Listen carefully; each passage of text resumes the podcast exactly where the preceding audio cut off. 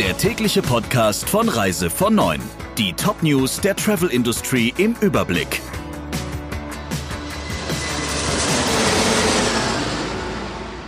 Mit Friederike Breyer. Schönen guten Morgen. Wer aus den Kreisen Gütersloh und Warendorf stammt und Urlaub machen will, bekommt nicht nur in Deutschland Probleme.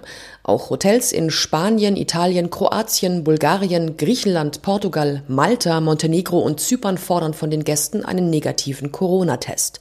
Das schreibt der Reiseveranstalter Altours in einer Pressemitteilung. Reise von Neun hat TUI, der Touristik und FTI um eine Stellungnahme gebeten. Laut Altours würden Urlauber aus den Kreisen Gütersloh und Warendorf, die kein solches Dokument vorlegen können, von den Hoteliers im Mittelmeerraum zurückgewiesen.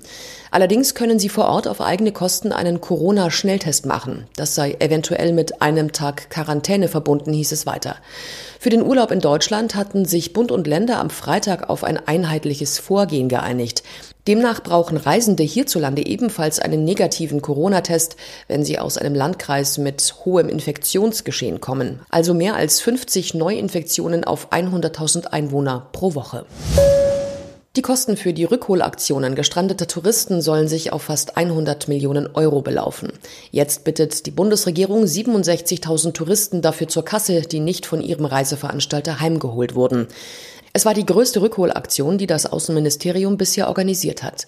Um heimfliegen zu können, haben die Betroffenen eine Blanko-Zusage unterschrieben, Kosten zu übernehmen, ohne zu wissen, wie viel. Am Freitag hat das Auswärtige Amt die ersten 1000 Rechnungen verschickt, berichtet die FAZ. Für einen Rückflug von den Kanarischen Inseln und aus Nordafrika werden 200 Euro fällig. Rückkehrer aus dem südlichen Afrika und der Karibik müssen 500 Euro bezahlen, aus Asien und Südamerika 600. 1000 Euro berechnet das Auswärtige Amt für den Heimflug von Australien und Neuseeland. Vor drei Jahren hat Thorsten Dirks von O2 zur Lufthansa gewechselt und sollte aus Eurowings einen Billigflieger aller Ryanair und EasyJet formen. Funktioniert hat es nicht. Im Dezember gab Dirks die Leitung von Eurowings ab und wurde zunächst Digitalvorstand. Nun verlässt er die Lufthansa.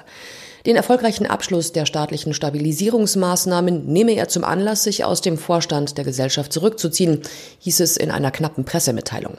Allerdings will das Handelsblatt aus Lufthansa-Kreisen erfahren haben, dass Dirks nicht auf Boni-Zahlungen verzichten wollte. So sieht es das Rettungspaket des Bundes aber vor. Deshalb sei der Vertrag aufgelöst worden, schreibt die Zeitung. Für Dirks war im Lufthansa-Konzern das Ressort IT, Digital und Innovation geschaffen worden. Später hatte er zusätzlich die Verantwortung für Teile des Finanzwesens. Obwohl die türkische Regierung drängt, hält Außenminister Maas an seiner Reisewarnung für das Land fest. Nicht nur, weil das Robert Koch Institut wegen hoher Infektionszahlen die Türkei als Risikogebiet einstuft, sondern auch, weil das Auswärtige Amt laut dem Bericht bemängelt, dass positiv Getestete mit einem umstrittenen Medikament zwangsbehandelt würden.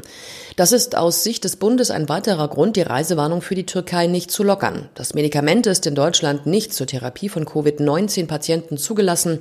Zudem sind die Wirkung der Behandlung und die Risiken für die Patienten unklar. Jetzt doch schon früher als gedacht. Bislang hieß es aus Norwegen, dass europäische Touristen, die nicht aus Skandinavien kommen, frühestens am 20. August wieder ins Land einreisen dürfen. Jetzt könnte es doch schon am 15. Juli soweit sein. Bis dahin will die Regierung eine Liste mit Ländern vorlegen, deren Bürger willkommen sind.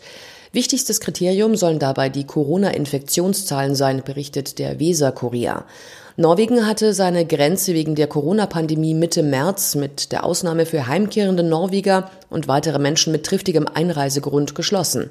Seit dem 15. Juni sind Reisen von und nach Skandinavien mit Ausnahme des schwedischen Festlandes wieder erlaubt. Der Reise von Neuen Podcast in Kooperation mit Radio Tourism.